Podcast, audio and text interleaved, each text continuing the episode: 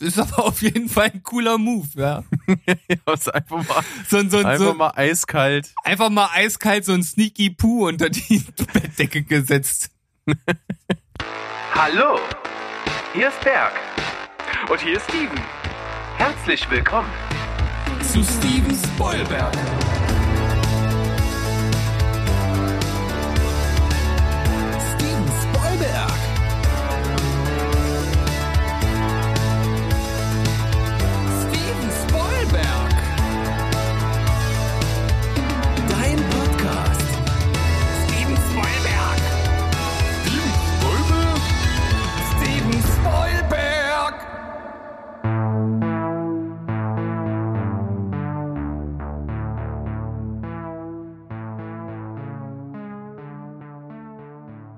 Heidi ho an alle da draußen. Wir sind wieder am Start zurück, frisch, heiß und fettig. Steven ist auch mit dabei, wie sich's gehört bei Steven Spoilberg. Hallo. Hallöchen, lieber Berg. Wir sind wieder da. Und weil du eben gerade so schläfrig warst, bin ich jetzt völlig äh, äh, borderline manisch-depressiv überspitzt, so dass alle denken, Steven, schalt mal einen Gang runter. Was hast du hier genommen? Was hast du genommen? Ich will das auch. Nein, ich geb's euch nicht. Ist mein Geheimnis. Hm. Du hast, du hast etwas gekostet, was Leben heißt. Äh, Ist das nicht philosophisch? meinst, meinst du den kostbaren Nektar deiner Mama? Oh. Oh. Du kriegst das aber auf Krampf aus allem, was ich sage, raus, oder? Ja, das stimmt schon. Also ich, ich habe praktisch wie so einen eingebauten Detektor für sowas. Ja, Der schlägt du sofort aus. quasi drauf an, ja. Aber die, aber die Vorlage war auch nicht so ganz schlecht, muss ich sagen. Ja, gut. Das, das ist deine Meinung. Wir machen mal eine Umfrage, wie das die Zuhörer so sehen. Oder lassen das. Keine Ahnung. Ungelenker Start und du hast recht, im Kontrast zu deiner Begrüßung war meine durchaus etwas schläfrig. Das könnte schon sein.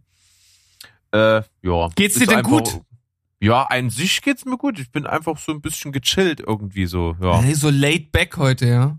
Mhm. Geil. äh, ganz entspannt und ich muss auch nicht mal rätseln jetzt, dass mich das irgendwie aus meiner katatonischen Versenkung herausholen könnte. Das machst du nämlich. Ja. Ich habe nämlich das Darstellerkarussell mitgebracht und habe mal so ein bisschen in einer Retro-Kiste kann man noch nicht sagen gekramt, aber es ist schon ein Film, der ein bisschen her ist. Ja, das macht mich jetzt natürlich neugierig und äh, dann kannst du mir den einfach mal direkt um meine Ohren ballern. Ja, ich habe nämlich mal einen Film genommen, der in meinen Augen eigentlich wirklich richtig gut ist. Ich gucke den echt gerne. Wir haben schon ein paar Mal drüber gesprochen im Verlauf unseres Podcasts. Und zwar handelt es sich um Panic Room. Oi, oi, oi, oi. Den habe ich tatsächlich ein einziges Mal nur gesehen.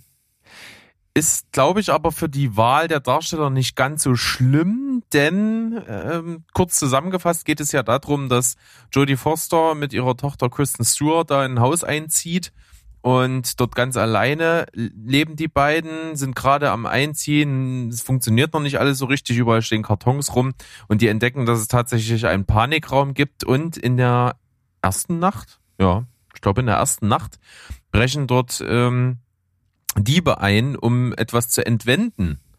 Und das sind äh, drei an der Zahl und die denken, das Haus ist noch leer, noch nicht bewohnt und rechnen nicht damit, dass die beiden dort sind und dann ja, schließen sich die beiden im Verlauf in den Panikraum ein und die versuchen aber da reinzukommen, denn das, was die wollen, ist eben in diesen Raum. So. Eigentlich ziemlich kammerspielmäßig, ziemlich cooler Film. Und äh, es sind im Wesentlichen eben diese fünf Figuren, die in dem Haus dann eben die, die Handlung darbieten. Und ich möchte von dir einmal Jodie Foster ersetzt haben als die Mutter, Mhm. die sich natürlich aufopferungsvoll um ihre Tochter kümmert und versucht, sie zu schützen. Und auf der anderen Seite gibt es von dieser Diebesbande drei Personen. Einer davon ist so ein bisschen der Ambivalente, denn das ist eigentlich ein wirklich guter Kerl, der hat sich auf diesen Diebesjob nur eingelassen, weil er dachte, es sind keine anderen Menschen involviert, denen er schadet. Und er hat irgendwie private Geldprobleme gespielt von Forrest Whitaker. Ja. Äh, die beiden hätte ich gerne mal ersetzt. Alles klar. Also, für Jodie Foster kommt mir ganz spontan äh, Kate Winslet als Ersatz in den Kopf. Wie kommt das denn? Weiß, weiß ich nicht. Siehst du deine Verbindung? Äh, Nein. Nein. Gott des Gemetzels vielleicht. Ja. Das ist äh, eine Anscheinsvermutung. Aber das ist ja, ähm, ich glaube, nicht ganz eine Altersliga. Ich glaube, Jodie Foster ist ein, zwei Jahre älter auf jeden Fall. Aber, Bestimmt. aber Hm, nichts, aber nicht wesentlich. nein. nicht wesentlich und äh, nichtsdestotrotz sind ja beides gute Schauspielerinnen und ich glaube, äh, ich meine, äh, Kate Winslet kannst du ja im Grunde genommen für fast alles irgendwie nehmen. Also Die hat ja auch mal eine Zeit gehabt, wo sie einen richtig großen Ausput, äh, Output hatte äh, mit Film und so weiter. au- der gute alte Ausput. Der gute alte Ausput. Ja, wa- war mal eine Zeit lang gefühlt in jedem größeren Hollywood-Film am Start. Da sagst du nichts mehr. Da, da sage ich nichts mehr. Das, das hat mich jetzt völlig fertig gemacht. Ja. Nee, hast, hast recht. Ähm, äh, für mich wird sie halt immer, immer das, das Titanic-Mädchen bleiben. Ja. Weil das ist tatsächlich meine allererste Begegnung, die ich mit ihr hatte und das prägt. Äh, wissen wir ja alle, ne? So. Ach, du hast sie gemalt. Ich habe ja Sehr gut. nicht nur gemalt, mein Lieber, nicht nur gemalt. ja, nicht schlecht. So, jetzt brauche ich natürlich noch diesen ambivalenten Diebesmenschen, Kriminellen. Wie wär's denn mit Liam Neeson? Liam Neeson. Ist natürlich auch wieder mal eine andere Alterskategorie. Ja, aber viel, viel älter dürfte der auch nicht sein als Forrest Whitaker. Ja, mm, Oder? Das, da kannst du durchaus recht haben. Aber ich glaube, Forrest Whitaker, finde ich, hat sich ganz gut gehalten. Dem sieht man das gar nicht so an. Ja, das stimmt, aber äh, wenn man so sieht, was, was Liam Neeson so manchmal noch auf der Platte bringt, dann äh, denkt man auch, er wäre noch 20 Jahre jünger. Also von daher. Ja, gebe ich dir vollkommen recht. Also Forrest Whitaker ist 61er Jahrgang. Das heißt, da ist er also mit 59 Jahren hier dabei. Ja, auch doch schon stolz. Und Liam Neeson dürfte unwesentlich älter sein. Ja, der müsste mm, 64, würde ich jetzt vermuten. Würde ich jetzt auch mal sagen. Und Drei- zwar haben wir 63, bei ihm 64? 52er Jahre. Oh, fast 10 Jahre. 9 Jahre älter. Ja, äh, 68. Mhm. Okay, das ist schon. Dafür, Hm. dafür ist er echt noch gut dabei und sieht noch frisch aus. Ja. Das muss man sagen. Ja, wen könnte ich mir noch vorstellen? Wie wär's denn? Mh, ein bisschen jünger, natürlich, äh, deutlich jünger, aber ich glaube, das Ambivalente würde ich ihm auch ganz gut abkaufen, aber auf der anderen Seite auch, dass er irgendwie ähm, das sozusagen aus einem ähm, rationalen Anspruch heraus irgendwie macht, ohne jemanden wirklich schaden zu äh, wollen, äh, wäre Mark Ruffalo. Ja, auch schön. Hm? Heißt es eigentlich Wir müssen uns natürlich heißt es Ruffalo. Ru- Ruffalo oder Ruffalo? Ruffalo. ich glaube, Ruffalo ist, glaube ich, äh, klingt besser, ne? Ja. Ah, Kriegt man jetzt wieder schönes Whitewashing vorgeworfen. Ähnlich wie damals bei Karate Kid. G- gab's da, äh, gab's da äh, Rückmeldungen oder was? Ja, wenn ich mich recht entsinne, der liebe Guess von den Bewegtbildbanausen. Das ist Aber ja, die sticheln ja gerne. Das die sticheln gerne, ja. Äh, ich kann natürlich auch noch mal nachdenken, ähm, gut, also, Das ist ganz dir überlassen. Ich finde das schon mal nicht schlecht. Jetzt kommt nicht wieder mit Danny DeVito. Vor allem, wenn ich gerade äh, eigentlich sozusagen in die äh, Richtung der gleichen Hautfarbe gehen würde, wäre das jetzt ein bisschen schwierig mit Danny DeVito. Dann müsste er sich nämlich blackfacen und dann würden wir einen richtigen Shitstorm bekommen. Nein, ich meine natürlich, Könntest du recht haben. ich, ich, ähm, ich wollte äh, Denzel Washington sagen. Ja, der ist natürlich der Prototyp des guten Samariters. Oder, jetzt muss ich mal ganz kurz gucken, weil ähm, mir der Name gerade nicht einfällt. Von, aber vielleicht hast du ihn parat, äh, von This Is Us. Äh, verdammt. Ja, Der genau. Name ist mal oft gefallen. Ja, ja, ich hatte, ich hatte den ja auch ein paar äh, Folgen lang ziemlich inflationär, ja fa schon fast irgendwie immer genannt. Äh, äh, Sterling K. Brown. Ist- ich, ich wollte gerade sagen, irgendwas mit Brown und dann dachte ich, wenn das falsch ist, klingt das wieder scheiße. wenn ich das sage. Aber in diesem Fall ist es, es ist korrekt. So, Okay. sollen wir machen? Hm. Auch gut. Sterling Fällt K. mir auch Brown. gut. Mhm. Aber ich, ich muss sagen, von all denen, die ich genannt habe, fand ich Mark Ruffalo irgendwie am besten. Ja. Der, der verkörpert auch sowas Gutmütiges und trotzdem irgendwie im Rahmen der persönlichen Probleme doch mal zu so einem unprobaten Mittel greifen, wenn wenn es moralisch noch für ihn irgendwo vertretbar ist. Kann ich ganz gut unterschreiben da. Und äh, man könnte ja, wenn ich jetzt Mark Ruffalo einlogge, auch für die anderen beiden Schurken dann wieder einen dunkelhäutigen besetzen. Also von daher nicht gleich wieder losschimpfen da draußen. Ja, das stimmt schon. Ich habe ja einfach nur nach nach sch schauspielerischer Äquivalenz geschaut. Ja, das ist auch immer das Erste, was ich tue. Von daher, also wir halten fest, Kate Winslet Ja. in der Rolle der Mutter und dann Mark Ruffalo. Ja. Kann ich mir auch gut vorstellen gegenüber. Ja. So, Find auch weil ich würde den, ich würde zum Beispiel das Gegenteil, also dass die beiden irgendwie in einem Film äh, das gegenseitige Love Interest sind, halt gar nicht abkaufen. Von daher steht das nicht im Raum bei dieser Konstellation, was durchaus hilft für die Figurenkonstellation in Panic Room. ja. Das finde ich gut. Cool. Und äh, hast du dir schon einen Kopf darüber gemacht, was du mir dafür geben könntest? Also ich finde Mark Ruffalo sehr gut. Also der, der genau das moralische Dilemma, was die Figur hat, das kann der. Deswegen komme ich da mit einer 9 von 10 um die Ecke. Das gefällt mir richtig gut. Ja. Kate Winslet kann ich mir gut vorstellen, so als umsorgende Mutter. Das Einzige, was mir noch so kleine Abzüge in der B-Note bringen würde, wäre so ein bisschen diese, diese Toughness. Mhm. Ähm, dieses, dieses, äh, weil Jodie Foster hat schon so ein bisschen die Eigenschaft, dass sie durchaus auch aus der Haut fahren kann, was ich bei Kate Winslet nicht ganz so vehement sehen würde. Aber dennoch finde ich es ganz gut. Äh, würde dann vor allen Dingen stehen und fallen mit der Wahl der anderen Schauspieler so drumrum noch. Mhm. Von daher, aber da gehe ich mal vom Besten aus und würde dann bei Kate Winslet durchaus noch bei einer bei einer 7,5 bis 8. Irgendwie, ja, was nehmen wir da mal? Na, wohlwollend wie du auch immer, dann nehme ich die 8. Da sind wir bei einer 8,5 im Schnitt und das finde ich ist auch ein gutes Ergebnis. Oh, vielen herzlichen Dank. Das schmeichelt mein äh, Herz. Und jetzt bleibt eigentlich nur noch zu fragen, hattest du auch eine Vorstellung? Äh, tatsächlich, ich hatte zwei Kombinationen. Und zwar hatte ich einmal die Kombination ähm, für, für den von Forrest Whitaker gespielten Terrence Howard zu nehmen. Mhm, okay. Äh, hast du im Kopf, wer das ist? Ja, ist doch, äh, hat doch auch bei, Prisoners hat er mitgespielt. hat er nicht, auch Beispiel. hat er nicht auch bei Marvel mitgespielt? Bei dem nee, das Marvel-Film? Anthony Mackie, ja. Ähm, ja, der hat Falcon gespielt und hat, hat, Terrence hat, Howard hat was? hat Terrence Howard nicht äh, äh, War Machine gespielt? Nee, das war doch Don Cheadle. Ach, stimmt. Okay, ja, ich verwechselt. Sorry.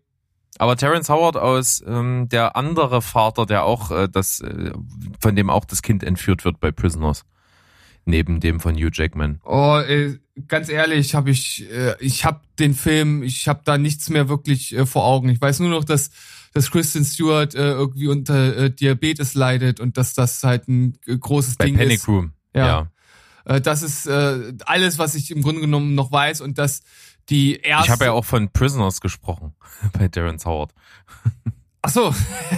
Aber äh, das, äh, das, was ich praktisch jetzt inhaltlich oder oder oder damit äh, zu dem Film ausdrücken wollte, passt eigentlich auch auf Prisoners. Den habe ich auch einmal gesehen und kann mich bis auf einzelne Ecken äh, an fast nichts mehr erinnern. Ja. Also, ähm, Terrence Howard habe ich auf jeden Fall als den und gegenüber als Mutter Laura Linney. Äh, schauspielerisch auf jeden Fall über jeden Zweifel erhaben, kann auch biestig werden, äh, finde ich gut. Und zweite Kombination wäre für die Mutter ähm, Lupita Nyong'o Mhm. äh, aus aus Wir oder As, je nachdem. Die würde ich könnte ich mir ganz gut vorstellen. Und auf der anderen Seite hatte ich, äh, lass mich kurz, wen hatte ich denn da? Ich hab's mir aufgeschrieben. Ach ja, Vincent D'Onofrio. Uh. Ey, gute, alte, dicke Vincent D'Onofrio. Ja, Private Paula. ja, finde ich, äh, den finde ich tatsächlich da echt gut in der Wahl. Äh, ich will nur noch mal ganz kurz hinterher schieben, dass äh, Terrence Howard im ersten Iron Man eine Hauptrolle gespielt hat. Gut. Ist aber auch schon Monde her. Was? 2007, 6, 5, Ah, acht. 3, 8. Naja, gut. Hab falsch geraten. Und in Iron Man 3 auch. Ja, okay. Dann ist das so. Entschuldigung, Terrence. Aber bei dem Marvel-Universum kann man sich auch nicht merken, wer wo wie wann mal mitgespielt hat. Ja, äh, red dich ruhig raus, ist in Ordnung. Mach ich.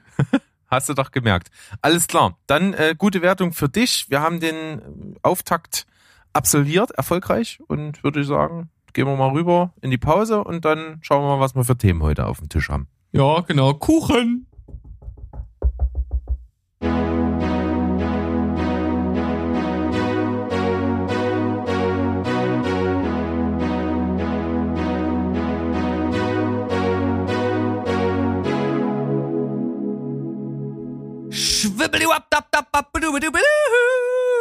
Wir sind zurück aus unserer kleinen Pause. Wir haben ein bisschen was getrunken, ein kleines Stück Kuchen gegessen und sind jetzt voller Energie, die wir direkt rausballern in die Stratosphäre des Podcasts-Universums. Boah, wie toll du das ausgedrückt hast. Und ich äh, habe keinen Kuchen gegessen, sondern dann doch äh, Pfannkuchen beziehungsweise Berliner. Ah. Weil heute ist tatsächlich der 11.11. Ja. Und alle, und, und alle tanzen zu Hause in ihrem Wohnzimmer. Alleine für sich. ja, ich habe zumindest äh, eine Frau und zwei Katzen, mit denen ich tanzen kann. Ja, das ist auf jeden Fall spaßig. Mach, Ja. mach mal ein Video. Äh, vielleicht. Nun gut, dann haben wir den 11.11. auch abgehakt als kleinen Themenpunkt und ich würde sagen, dabei belassen wir es auch, denn Karneval ist scheiße. Habe ich mir damit jetzt Feinde gemacht? Ja, bestimmt, ne? Ist mir egal. Doch, ich, ich kann das gut ak- akzeptieren. Äh, aber was überhaupt nicht scheiße ist, ist unsere Empfehlung der Woche. Ja, und wie wir es ja gesagt haben, wir machen das jetzt wirklich absolut kurz. Eigentlich gar nichts weiter sagen. Und ich würde auch sagen, Bewertung weglassen. Einfach Empfehlung der Woche, macht euch ein Bild und mehr dazu gibt's bei CCT. Aha, okay. Finde Ja, ich ganz gut. naja, aber so, so ein, zwei Sätze muss man schon dazu sagen. Ja, ne? das schon, ja, natürlich. Natürlich. Das Problem ist, äh, bei meiner Empfehlung der Woche gibt's einen ganz entscheidenden Aspekt. Ich habe über den Film nur ein bisschen was gewusst vorher. Und im Nachhinein, nach dem Schauen, dachte ich mir, boah, wäre das geil, hättest du nichts gewusst.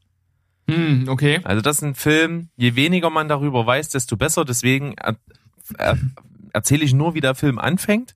Und zwar habe ich jetzt endlich mal nachgeholt Under the Skin äh, Ja. mit Scarlett Johansson. Und der ist aus dem Jahr 2014 und beginnt quasi in der Landschaft Schottlands, wie an einer Landstraße ein ja, ein Motorradfahrer am Straßenrand hält. Dort steht auch schon ein Kleintransporter und der läuft die Böschung runter, äh, ziemlich spät in der Nacht und schleppt eine regungslose Frauen, ähm, einen Frauenkörper nach oben und ja, packt den in den Lieferwagen rein. Und dann ist Schnitt und du siehst so einen, einen ganz weißen Raum und du siehst Scarlett Johansson, wie sie diese Frau entkleidet. Sie ist selber halt nackt und ähm, zieht die Kleidung von dieser Frau an und dann siehst du, wie sie mit der Kleidung in diesen Lieferwagen durch die Gegend fährt äh, und immer wieder fremde Männer anspricht. Und daraus entwickelt sich dann eine Reise, die diese Figur durchmacht. Und das Coole ist halt, wenn du gar nichts vorher darüber weißt, machst du die gleiche Wandlung wie die Figur von Scarlett Johansson selber als Zuschauer eigentlich auch mit. Und du erfährst immer nur mit in ganz, ganz kleinen Häppchen, was das alles so auf sich hat. Und eigentlich erfährst du es nie richtig, bis zum Ende eigentlich nicht. Mhm, okay. Und es ist ein Film, der unglaublich viel ja, Spielraum einfach hat. Und das macht ihn sehr interessant. Deswegen kann ich ihn absolut empfehlen, sich den mal irgendwo zu besorgen. Wenn die Gelegenheit ist, den zu schauen, ist auf jeden Fall mal ein Blick wert für Scarlett Johansson-Fans sowieso. Okay, ich habe natürlich von dem Film schon mal gehört und weiß zumindest die Grundprämisse. Ist das schon zu viel? Das hätte ich gerne nicht gewusst. Okay, gut. Ja, ist jetzt bei mir so. Von daher äh, werde ich mal schauen, ob sich irgendwann die Gelegenheit ergibt und ob ich das dann so widerspiegeln kann wie du. Ja, ist aber trotzdem äh, toll, auch wenn man das weiß. Okay. Ja, bei meiner Empfehlung der Woche, da äh, kann man jetzt nicht so viel spoilern, weil äh, das ist im Grunde genommen ein recht kindgerechtes Abenteuer und zwar habe ich mir den neuen SpongeBob-Film angeguckt. Sponge on the Run. Ist das der Untertitel? Ich glaube, es ist der originale äh, Originaltitel oder so. Ja, auf jeden Fall äh, eine schwammtastische Rechnung, äh, Rettung heißt er auf, Genau. heißt er auf Deutsch.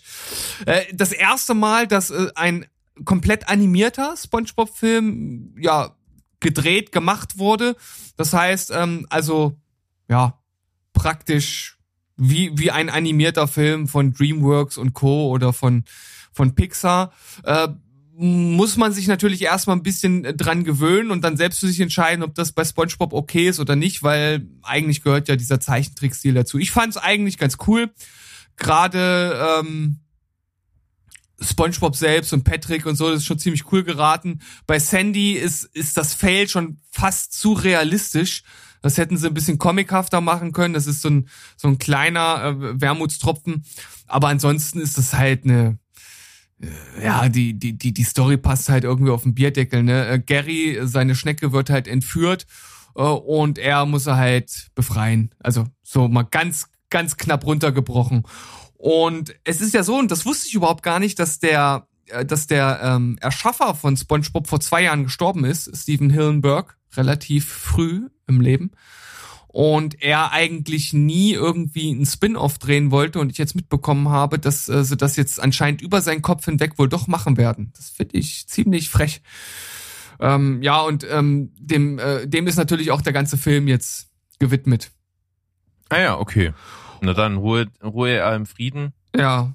Äh, aber trotzdem, also er ist ein bisschen kindgerechter, finde ich, als die alten Sachen von SpongeBob. Trotzdem sind Gags dabei und vor allem Cameos. Äh, die will ich jetzt hier auch nicht verraten, weil da kommen wirklich drei innerhalb von, ich weiß nicht, fünf Minuten oder so, wo du so denkst, so beim ersten, so, wow, okay, cool. Und beim nächsten, wow, okay, wie kommt er denn jetzt hierher? Und dann beim dritten, was? Was machst du denn hier? Und äh, das, das sind halt so Auftritte, die können halt Kinder wirklich zu null Prozent einordnen. Also da merkt man schon, dass der halt äh, seine alten oder älteren Fans von früher halt nicht aus den Augen verloren hat, der Film. Aber insgesamt, so wie er aufgebaut ist und, und, und die Gags so im Großen und Ganzen und ja, alles mit, mit, mit Friede, Freude, Eierkuchen, Happy End und so, das ist halt schon alles sehr kindgerecht, aber trotzdem mit einem Hauch für Fans. Also empfehlenswert. Ich, ich fand ihn sehr kurzweilig. Ja, kann man ja auch jetzt auf Netflix schauen und das werde ich auch mal tun. Weißt du eigentlich, was der vollständige Name von Gary ist? Oh Mann, ich, ich weiß gar nicht, ob das, ob das jetzt im Film genannt wurde, wo, wo Gary ja einer der Hauptbestandteile eigentlich der Story ist, aber nee, ich glaube nicht. Gerald B. Schneckerich. Im Englischen Gerald Bertram Snail. da ist ja schneckerig, aber schon ein bisschen cooler. Ja, das stimmt. ja, manchmal gibt's auch coole Übersetzungen. Ja, auf jeden Fall. Ja, wie gesagt, sch schöne Sache, gerade für alte Spongebob-Fans. Schaut mal rein. Alles klar, schwammtastische Rettung am Start. So, äh, Bezug nehmend auf die Empfehlung der Woche von letzte Woche, noch ein kleiner Nachtrag, weil ich das schon mal äh, immer schon mal gesehen habe, bevor ich die Serie überhaupt geschaut habe, denn du hast das letzte Mal Spuk in Hill House empfohlen. Und da gibt's natürlich allerhand Geister immer mal so völlig nebensächlich im Hintergrund zu entdecken. Und da gibt's natürlich äh, diverse YouTube-Videos, wo man das anschauen kann. Kann ich total empfehlen, wenn man die Serie mal geschaut hat. Spuk in Hill House, einfach mal die, die All the Hidden Ghosts googeln und man bekommt ein Video, wo das alles zusammengeschnitten ist. Und ich habe dir das auch geschickt und deine Reaktion war, ja, 95 Prozent davon habe ich nicht gesehen. Also manche sind tatsächlich recht offensichtlich, manche sind wirklich schwer zu entdecken und wenn du da den Fokus auf die äh, Person, die dort gerade wirklich wichtig ist, legst, hast du eigentlich kaum eine Chance, die zu erkennen. Aber manche sind wirklich sehr offensichtlich und trotzdem habe ich sie nicht gesehen. Ja, also ich, ähm, ich glaube, fast alle von den richtig offensichtlichen sind mir tatsächlich aufgefallen. Aber es gab so ein, zwei, die, habe ich auch komplett übersehen. Und dann gibt's halt so ein paar, die sind halt nur in so einem Kameraschwenk irgendwo so ganz klein halb verschwommen. Das kannst du natürlich völlig vergessen. Oder in der Und- Spiegelung von einem, was weiß ich, kleinen Fenster, das irgendwo oben in der Ecke ist oder so. Das ist Genau, also das gibt's auch, aber cool, trotzdem cool, dass sowas mit drin ist. Und wenn du da so schon deine deine Fühler anhast für sowas, dann siehst du das halt auch besser. So geht's mir jetzt. Ich habe angefangen mit Spuk in Blei Männer ja. und da da hat man schon irgendwie so eine ganz andere so eine ganz andere Art, das zu gucken. Äh, Dann sieht man auch schon das eine oder andere. Und das Coole ist, bei, bei Spuk und Blei Männer wird anders damit gespielt weil die, die sich, glaube ich, durchaus bewusst sind, dass du als Zuschauer krasser drauf achtest. Deswegen bauen die das dort ein bisschen anders ein. Das ist auf jeden Fall macht äh, schon Spaß. Ich bin aber noch nicht besonders weit. Mhm. Wie ist dein erster Eindruck? Äh, ziemlich cool. Anders. Äh, es, es setzt nicht so auf diesen auf diesen Horror-Effekt wie die, wie der erste, die erste Staffel noch, sondern es ist alles ein bisschen äh, eher mysteriös und es spielt halt auch viel im Hellen. Wo Mhm. Spuk in Hill House vor allen Dingen halt natürlich viel in der Dunkelheit in der Nacht war, ist bis jetzt halt viel am Tag. So, und was, was, also auf jeden Fall jetzt, bis jetzt das Beste ist, dass die, die bei Spuk in Hill House die Nell spielt, Mhm. die hat ja nicht allzu viel Screentime im Verlauf der Staffel. Äh, die ist da die Hauptrolle äh, in, in Spuk und Bleimänner, die Mhm. Schauspielerin.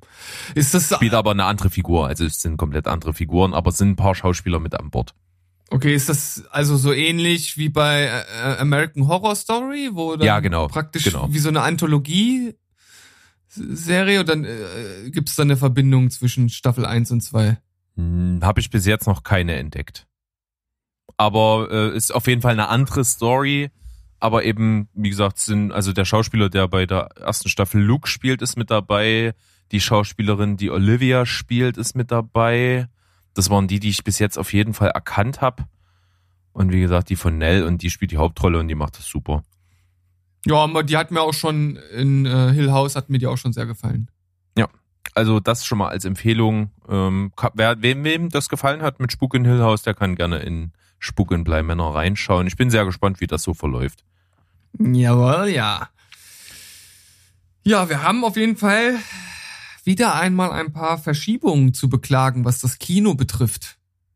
So sieht's aus. Habe ich jetzt hier bloß mal der Vollständigkeit halber reingeschmissen, weil wir ja schon immer drüber gesprochen haben, wenn das in letzter Zeit der Fall war. Deswegen hier die Meldung natürlich, dass so die, die letzten, ja, Pferde, auf die gesetzt wird von der Kinoindustrie, so langsam, äh, ja, sich das Bein brechen und notgeschlachtet werden müssen.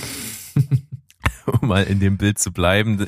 Und in dem Zuge Tod auf dem Nil als Remake, äh, groß angesetzt als Ensemblefilm mit wahnsinnig vielen namhaften Schauspielern, unter anderem Gal Gadot äh, und natürlich wieder äh, Kenneth Branagh als Hercule Poirot äh, ist abgesagt für 2020 und genauso Free Guy mit Ryan Reynolds, was ja so dieses äh, ja, äh, Non-Playable Character, kurz NPC als G aus GTA ähm, als Film ist, sozusagen. Hm.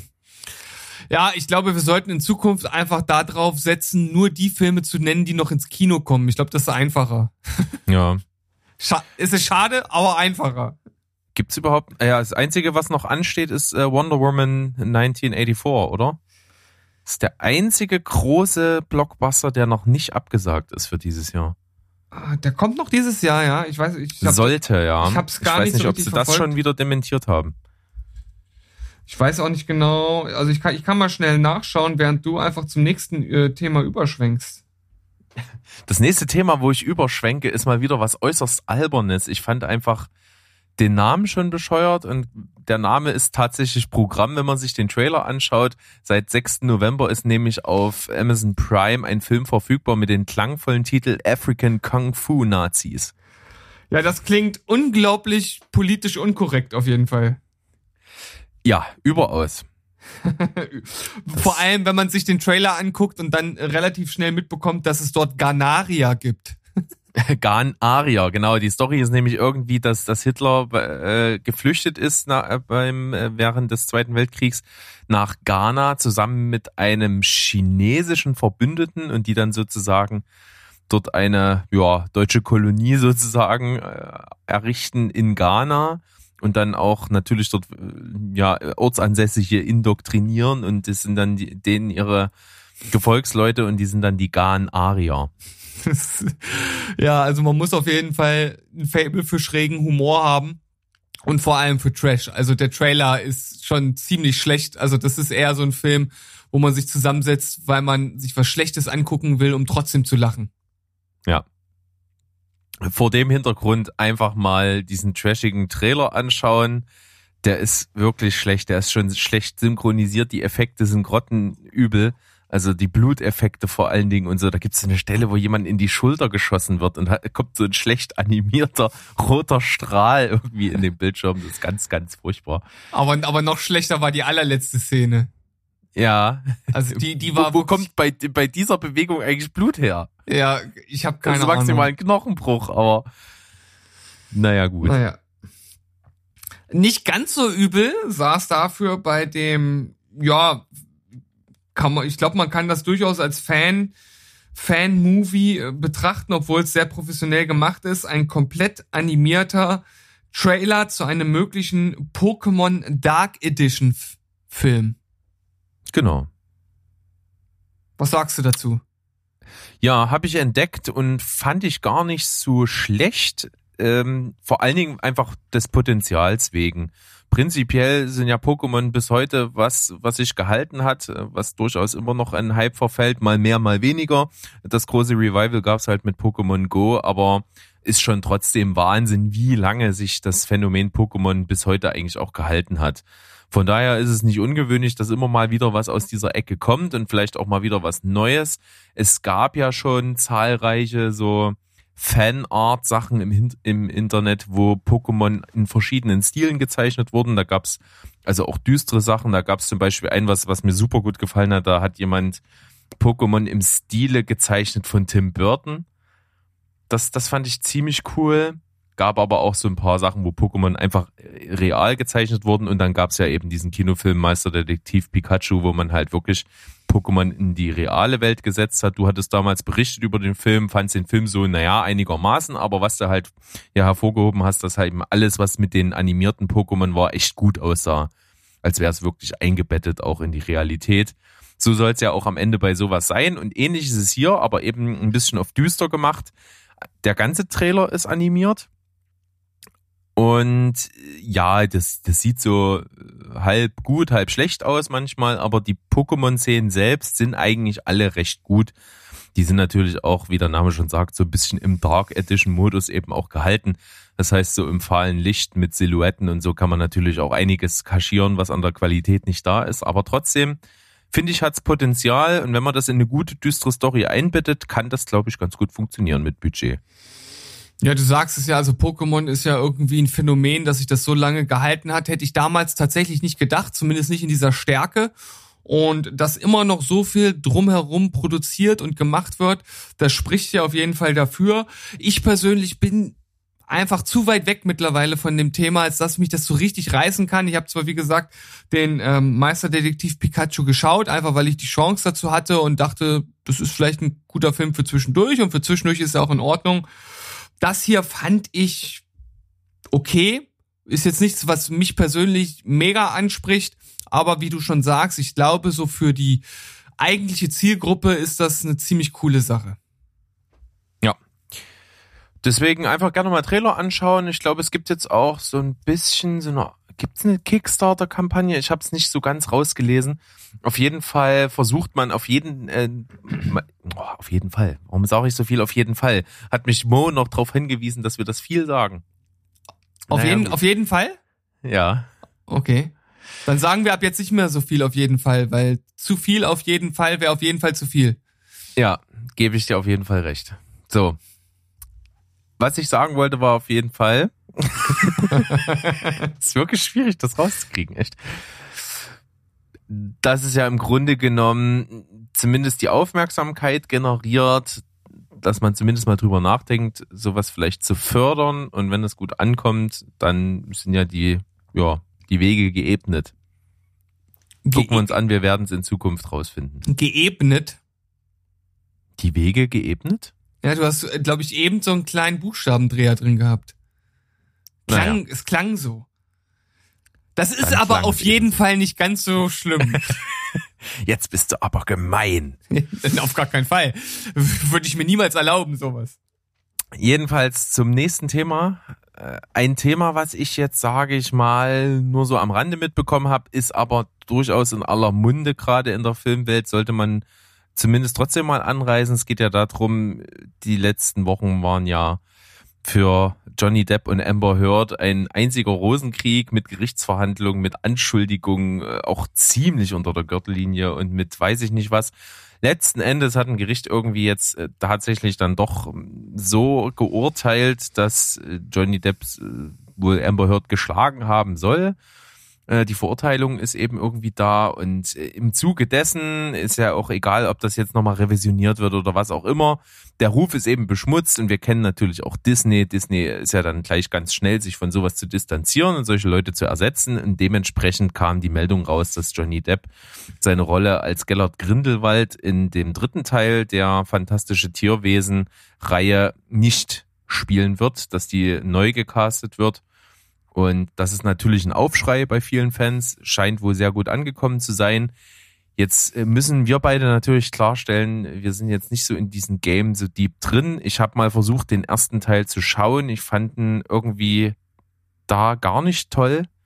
Habe mich mehr oder weniger durchgequält, hatte wahrscheinlich aber auch keine gute Tagesform. Hatte aber auch von Anfang an nie so ein richtiges Interesse dran, muss ich zugeben. Ich bin halt äh, totaler Harry Potter-Fan und da ist irgendwie dieses fantastische Tierwesen-Ding nicht das gewesen, wo ich gesagt habe, ja, das brauche ich jetzt. Hm. Geht mir genauso. Also ich mag ja Harry Potter auch sehr gern. Habe ja nun die Bücher gelesen, ich habe die Filme gesehen und irgendwie finde ich, wenn so, wenn sowas halt irgendwie rund ist und wenn das halt vorbei ist, dann äh, tue ich mich immer schwer, diese Schale wieder aufzubrechen und dann da irgendwie noch mal was Neues rauszuholen. Also weil irgendwie für mich dann immer die Gefahr besteht, dass das schöne, ganze Alte irgendwie durch sowas halbgares Neues wieder beschmutzt werden könnte. Ja, deswegen kann ich jetzt auch ke- oder wir beide keine Aussage treffen über die Qualität äh, dieser Filme. Ich habe halt wie gesagt nur den ersten geschaut und bin da in meiner Erinnerung gar nicht begeistert von gewesen. Äh, glaube auch nicht unbedingt, dass ich mir das nochmal anschaue. Das liegt aber beim ersten Teil vor allen Dingen auch daran, dass ich echt kein Eddie Redmayne Fan bin, der halt nun mal die Hauptrolle spielt als Newt Scamander in diesem Film und das ist schon ein bisschen schwierig für mich. Unabhängig davon äh, gab es natürlich jetzt einen riesen Fanaufschrei. Aber bei aller Liebe, es wird niemand diese Entscheidung rückgängig machen. Das wird einfach so bleiben. Das würde mich arg wundern, wenn man, wenn man das äh, da zurückrudert. Kann ich mir auch nicht vorstellen. Hm. Jedenfalls ist es so, dass man jetzt natürlich sagt, okay, wir müssen jetzt jemand Neues suchen, müssen das natürlich möglichst schnell hinkriegen, um auch Drehtermine und Starttermine, den es ja auch wohl irgendwie schon angepeilt gibt, einzuhalten. Und da fand ich ganz interessant, dass ein ziemlich, äh, ja, relativ heiß gehandelter Kandidat schon im Rennen ist. Das ist nämlich Mats Mikkelsen. Ja, kann ich mir ehrlich gesagt ganz gut vorstellen, weil er halt äh, auch so ein so ein ähm, mieser, so, so, so ein mieses Hexer-Gesicht hat. Ja, und vor allen Dingen auch so eine Figur, die, die auch ja schon mit einer gewissen Boshaftigkeit oder zumindest, zumindest mit so einer Antagonistenrolle irgendwie betraut ist. Da kann ich mir den super vorstellen, hat er ja auch in der Vergangenheit schon immer mal unter Beweis gestellt. Von daher fand ich das eigentlich die interessantere Meldung dazu. Ja, äh, also ganz ehrlich, äh, dieses, dieses ganze so Rosenkrieg-Geschwafel und der hat das gemacht oder oder jenes, so, es geht mir immer tierisch auf den Sack, weil es mir einfach völlig egal ist. Also es ist mir nicht egal, dass äh, dass jetzt Johnny Depp oder so handgreiflich geworden ist. Das ist schon scheiße und vor allem, wenn dann das äh, gerichtlich dann auch verhandelt wurde und und äh, er dementsprechend seine Strafe bekommt, dann muss das natürlich auch so sein und da bin ich halt auch total für. Nur mich, mich persönlich interessieren halt diese privaten Dinge nicht.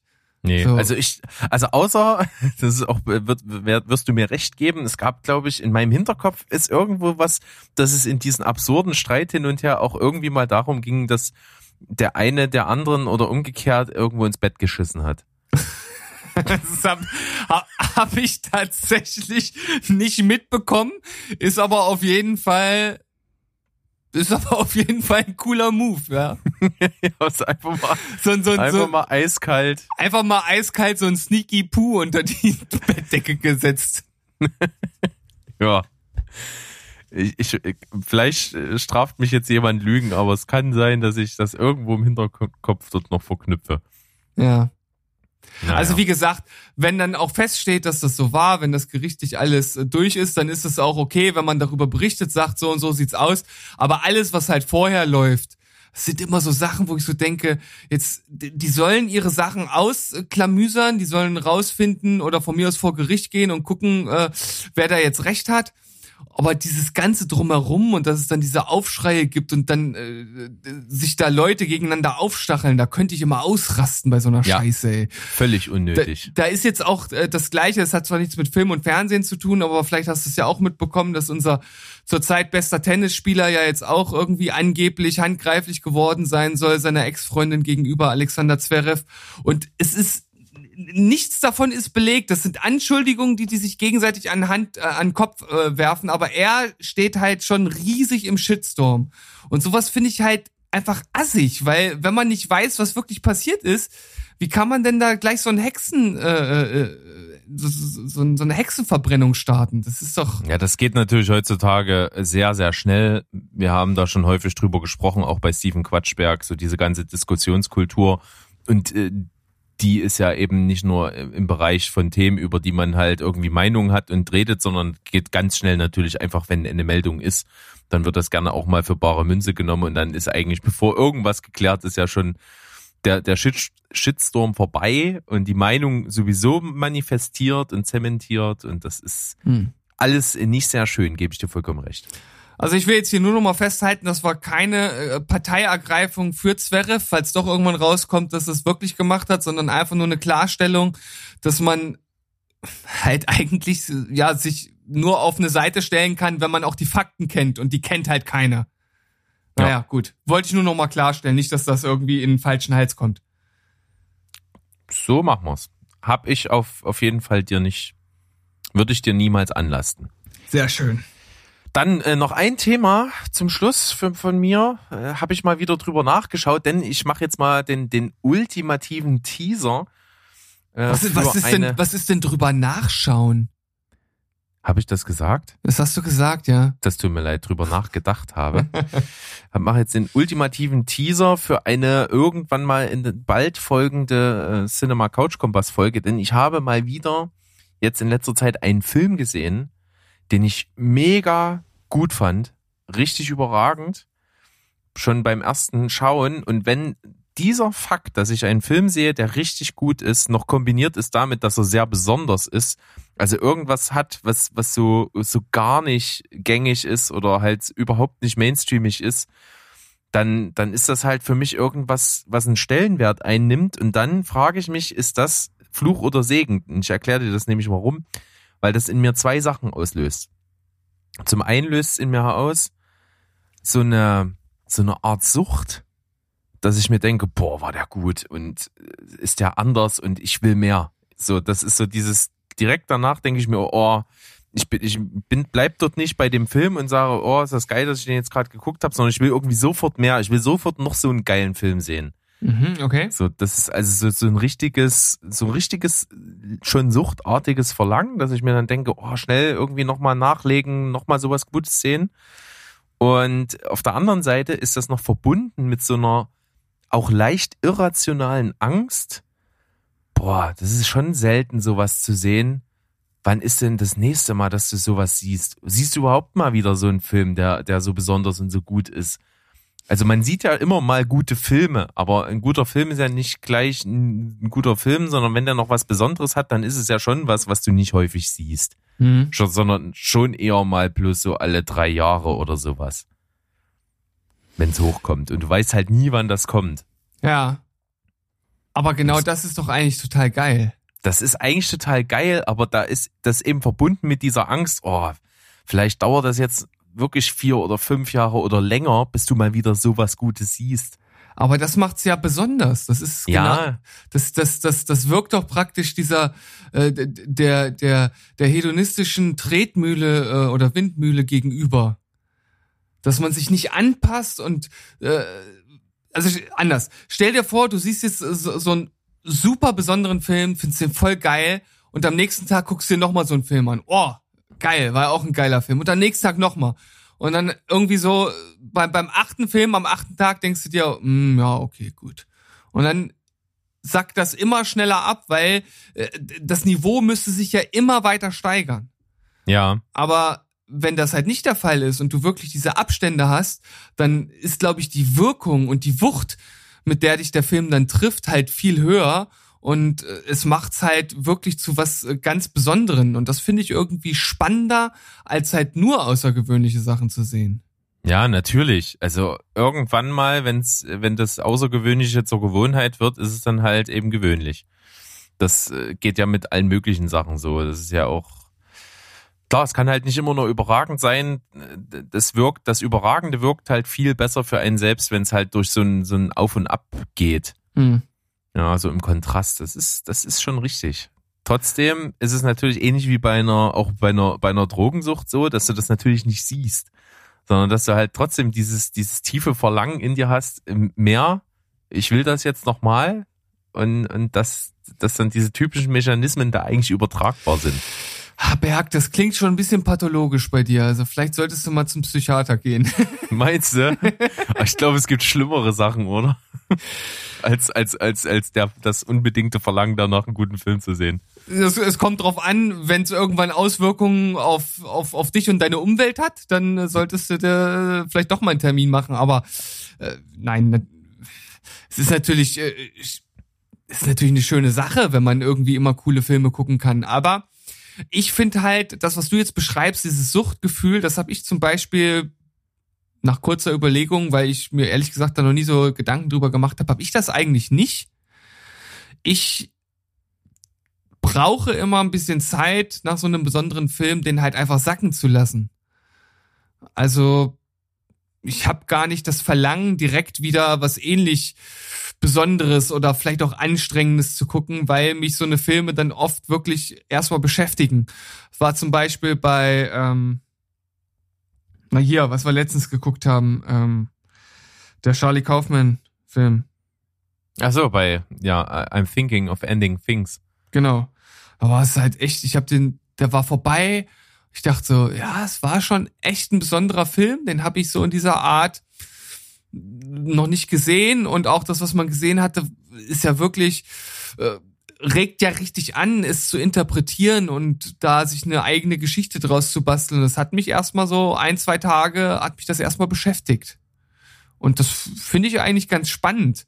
Und dann, also ich weiß nicht, ob ich jetzt am nächsten Tag schon wieder direkt einen ähnlichen Film hätte gucken wollen. Ich glaube nicht. Hm. Ich verstehe total, was du meinst. Und bei mir ist es auch so, dass gerade die Filme, die ich zwar nach dem direkten Schauen, also wenn der Abspann läuft, schon richtig geil finde, wenn ich das, das Phänomen habe, aber wenn dann Tage später das erst noch so richtig wächst, wenn man so das Revue passieren lässt, das, das sind genau die Filme, von denen ich gerade spreche. Ja, ja. Und, und so einen habe ich jetzt tatsächlich mal wieder gesehen. Und es ist halt, wenn ich so überlege, wann ich davor mal so einen gesehen habe, kann ich mich zwar trotzdem dran erinnern, aber trotzdem ist es selten.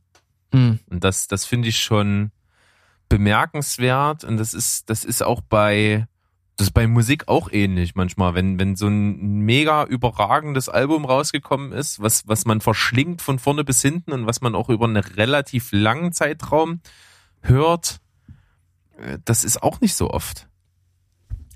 Ja, gebe ich dir auch recht. Bei Musik ist Ah, ich, ich, ich finde Musik halt heutzutage echt ein schwieriges Thema, weil also da kommt ja gefühlt, na, obwohl das, ich, ich glaube, das ist eine falsche Wahrnehmung, aber ich wollte jetzt gerade sagen, es kommt ja gefühlt mehr neue Musik als neue Filme und äh, äh, Serien raus, aber ich glaube, das ist gar nicht der Fall. Ich glaube, das ist nimm, Naja, jein, würde ich meinen. Das, das es ist auf jeden Fall hm. in beiden Bereichen so viel, dass man im Grunde genommen nicht hinterherkommt. Ja, da, da können wir uns drauf einigen. Aber wenn du jetzt guckst, was jede, was alleine in der alternativen Musikwelt jede Woche rauskommt, das sind ja durchaus auch schon eigentlich immer über 20 Alben, oder? Ja, also äh, im Schnitt kann man das auf jeden Fall so, so festhalten. Und alleine sich einmal alle diese Alben anzuhören, da kann sich jeder ausrechnen, wie lange das dauert. Und dann wiederum dahin zu kommen, dass man auch eines von diesen Alben öfter als nur einmal hört, geschweige denn fünf, sechs, sieben, zehn, zwanzig Mal. Also das passiert bei mir muss ich sagen, leider nicht mehr sehr oft. Und da ist es dann ähnlich wie du beschreibst, dann halt wirklich ein total besonderes Gefühl und äh, irgendwie was Schönes, wenn man sowas noch, noch entdeckt. Weil ich finde es halt total schade, dass das halt nicht mehr so ist wie früher. Habe ich ja schon das ein oder andere Mal zum Ausdruck gebracht. Äh, früher ich weiß noch, Take Off Your Pants and Jacket von Blink 182, da bin ich noch bei uns in den lokalen CD-Plattenladen gefahren, habe mir die CD geholt, bin nach Hause gefahren, habe mich an die Anlage von meinem Vater gesetzt, Kopfhörer auf, äh, CD in der Hand, die ganzen Lieder mitgegangen und ich habe im Grunde genommen erstmal wochenlang nichts anderes gehört und sowas machst du ja heute im Grunde nee, genommen gar nicht. Mehr. Und das liegt nicht mal würde ich sagen, an der Qualität der Musik. Es gibt trotzdem noch großartige Alben, die rauskommen. Aber dadurch, dass man so zugeschmissen wird mit so viel Output und dass man den auch zugänglich hat, ne, in Form von, von solchen Portalen wie dieser oder Spotify oder ähnlich, kannst du ja alles, wenn du willst, hören, zur gleichen Zeit und weißt gar nicht, wo du anfangen sollst und diese tausend Einflüsse, die stehen ja alle offen und, und das ist eben das Problem dann. Und bei Filmen, ja, ist das, es ist ähnlich, bloß dass eben ein Film nicht ganz so schnell konsumierbar ist wie so ein Musikalbum. So, äh, da, da ist halt schon so ein, schon die Länge und auch äh, ist das Medium Film ja auf mehreren Ebenen ja fordernd. Äh, auf, ne, du musst manchmal mitdenken, du musst äh, die Bilder interpretieren, du musst äh, die Schauspieler haben, du hast eine Handlung und so. Also das ist schon eine höhere Anforderung als so eine so eine CD zu hören. Ähm, von daher ist das also schon was, was du nicht in der äh, Eminenz da konsumierst wie so Musik. In der Eminenz? Sagt man das so? I I Eminenz? Ich weiß Eminenz? Ich weiß es nicht. In, in welchem Wortsinne äh, hast du dieses, äh, diesen Begriff denn jetzt eingestreut? Ich, ich kann es gerade gar nicht zuordnen. Naja, in der, äh, in der Intensität. Sagen wir es mal in der Intensität. Okay, jetzt habe ich es auch verstanden. Dankeschön. Okay. Ja, besser. äh, gut, dass du nachgefragt hast, sonst ja. hätte ich ja jetzt eine seltsame Aussage hier stehen lassen. Ja, aber auf jeden Fall ein total interessantes Thema und ich würde mich jetzt natürlich super dafür interessieren, was unsere Zuhörer dazu so denken, ob die das ähnlich sehen. Gibt es bei euch auch Suchterscheinungen? Habt ihr schon euren Therapeuten aufgesucht, weil ihr denkt, ihr seid nicht mehr ganz normal, äh, weil ihr so viele besondere Filme gucken wollt? Oder ist bei euch noch alles im grünen Bereich? Lasst uns das mal wissen. Ja, das werde ich euch auf jeden Fall mal auf Instagram fragen. Und jetzt habe ich natürlich den super Teaser gesetzt. Jetzt will jeder wissen, von welchem Film ich spreche. Und der uh. kommt bei der nächsten CCC-Folge ja wahrscheinlich logischerweise ganz am Ende, weil wir ja immer von schlecht nach gut gehen. Äh, ich, mich hat er auf jeden Fall sehr begeistert und bin äh, sehr gespannt drüber zu sprechen. Was der Film auf jeden Fall gemacht hat äh, und in meinen Augen besser als zum Beispiel I'm, äh, I'm Thinking of Ending Things der, den ich auch mega großartig fand, aber den finde ich insgesamt dafür, ihn noch besser zu finden, zu anstrengend. Ja, also der Film, der fordert dich halt komplett. Mhm. Ähm, und der, den ich gesehen habe, der ist äh, auch tiefgründig, nicht ganz so äh, symbolisch, aber ist äh, überraschend gut zu konsumieren. Und das fand ich eine super besondere Kombi und ich werde davon auf jeden Fall erzählen. Ähm, und was ich auch noch als Effekt hier anfügen möchte, ist tatsächlich, wenn du sowas gesehen hast, geht's mir zum Beispiel so, da tue ich mich ganz schwer, meinen nächsten Film zu gucken, weil ich mir dann immer denke, na, es kann ja eigentlich nur schlechter werden. Ja, aber ich glaube, das ist so ein Punkt, über den muss man irgendwie einfach, einfach hinweg. Das muss man einfach annehmen, das muss man akzeptieren. Es kann halt nicht alles eine 10 von 10 sein oder wie auch immer. Und äh, das heißt ja auch nicht, dass die nächste Sache einen dann nicht unterhält. Sie ist dann halt halt einfach einfach nur nicht so gut wie das, was man vielleicht gerade gesehen hat. Aber es kann ja trotzdem auch was richtig Gutes sein. Richtig. Und in dem Fall ist es tatsächlich ja noch so, dass mir der Fakt hilft, dass es auch dann einfach Äpfel und Birnen meistens sind, die man vergleicht. Hm. Weil äh, der Film ist halt an sich, so wie er war, halt irgendwie besonders. Und wenn ich jetzt was anderes gucke, was vielleicht nicht so gut ist, kann ich es trotzdem nicht miteinander vergleichen, weil es halt völlig anders aufgezogen ist, eine ganz andere Prämisse hat, eine ganz andere Stimmung, was auch immer. Da gibt es ja tausend Aspekte. Da kann ich mich eigentlich immer ganz gut dran abarbeiten, um mir das irgendwie schmackhaft zu machen und nicht in so ein Loch zu fallen wie, naja, jetzt hast du was Tolles gesehen, jetzt kann ja erstmal nur was Schlechtes kommen. Das äh, kann man tatsächlich, wie du schon sagst, nicht ganz so sehen. Berg, wir wissen doch, bei so viel Auswahl, die es mittlerweile gibt, da gibt's immer irgendwo Perlen zu finden. Immer. Ja, das auf jeden Fall. Und nach wie vor ist die Auswahl riesig. Gerade auch dann im Serienbereich, was ja durchaus für uns auch so eine, so eine Passion ist, die gerne mal die Filmleidenschaft über, über, überflügelt, ja, wie man so schön sagt. Da kann man auch vieles finden. Wie, wie war die Zahl der erschienenen Serienstaffeln letztes Jahr? Über 500. USA? Über 500, ne? das ist so völlig unfassbar. Äh, da, da wird sich durchaus irgendwas Gutes dabei finden. Glaubst du, wenn ab jetzt keine Filme und Serien mehr gedreht würden, dass man bis an unser Lebensende immer noch neue Sachen gucken könnte? Also Sachen, die man bis jetzt noch nicht gesehen hat? Bestimmt. Äh, ob man das alles gut findet, ist jetzt die Frage. Da sind wir wieder beim Punkt Zeitgeist. Ja, also ich glaube schon, hm. dass man sozusagen jeden Tag was Neues gucken könnte, aber ich glaube irgendwann tatsächlich, äh, dass dieses Problem auftreten würde, dass dann, keine Ahnung, äh, Rosamunde Pilcher oder irgendwas dabei ist oder Schlagerfest mit Andy Borg oder so, keine ja, vielleicht Ahnung. Vielleicht ist Rosamunde Pilcher gar nicht so schlecht. Ich habe es noch nie gesehen, kann es nicht beurteilen. Ja, es ist irgendwie gerade das Erste, was mir in den Kopf gekommen ist. Ich wo, möchte jetzt hier keinen Rosamunde Pilcher-Fan vor den Kopf stoßen, aber äh, halt irgendwas, was man vielleicht eher nicht äh, schauen, schauen würde und sich dann halt einfach antut, weil es nichts anderes mehr gibt. Ich glaube, irgendwann kommt man an diesen Punkt, aber zum Glück leben wir ja nicht in dieser Welt.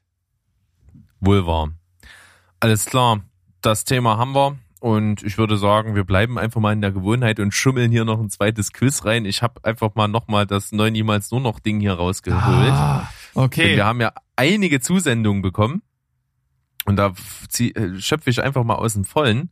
Und ich habe hier eine wunderschöne Nummer von äh, unseren Kollegen von Grad, der Podcast.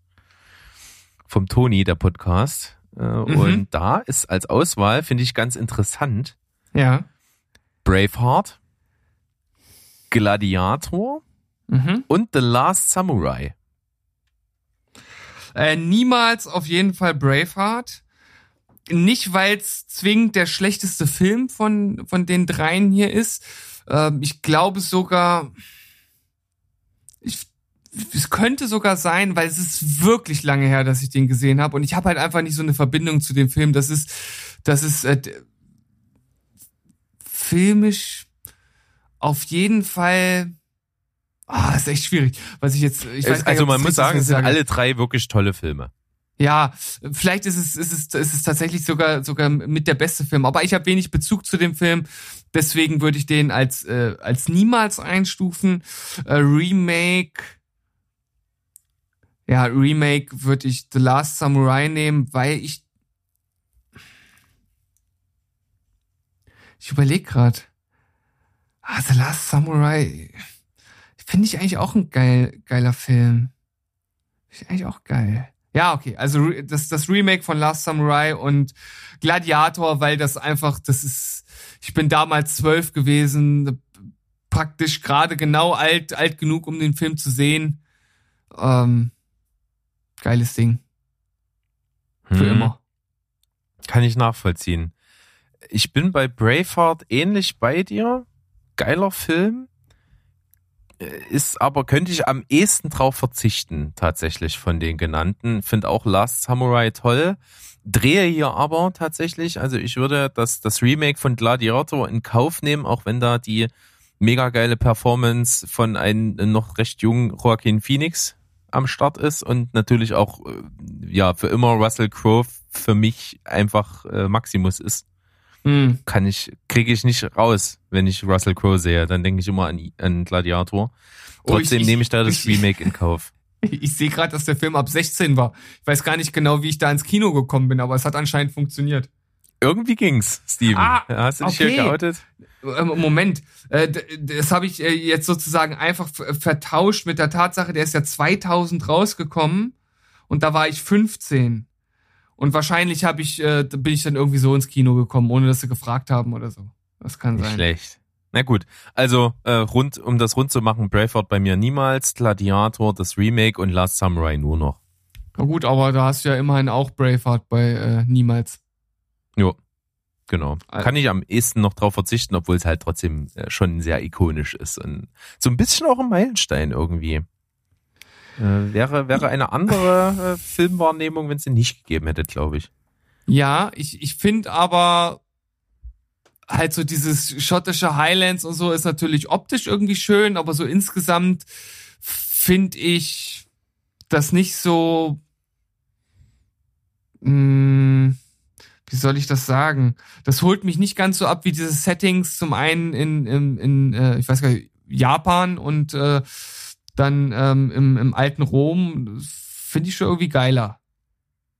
Ja, unterschreibe ich, gebe ich dir absolut recht. Von daher, also liebe Grüße an die Jungs von Grad. Wir haben unsere Wahl getroffen. Ihr trefft eure dann wieder auf Instagram, wie immer. Bleibt gerne mit am Start. Schreibt uns, nehmt teil. Das macht immer gut Laune, äh, die Beteiligung von euch. Und von daher freuen wir uns da immer drauf. Und sonst habe ich gar nicht groß äh, letzte Worte für die Folge. Nö, wir sind ja auch ganz gut durchgekommen und nachdem ich mich jetzt hier eben so ein bisschen durchgequält habe mit meinem äh, Wort- und Satzquark, möchte ich mich jetzt nochmal flüssig von euch verabschieden mit einem Tschüss, Ciao und Goodbye. Bleibt spoilerfrei. Tschüssikowski. Rinjahauen.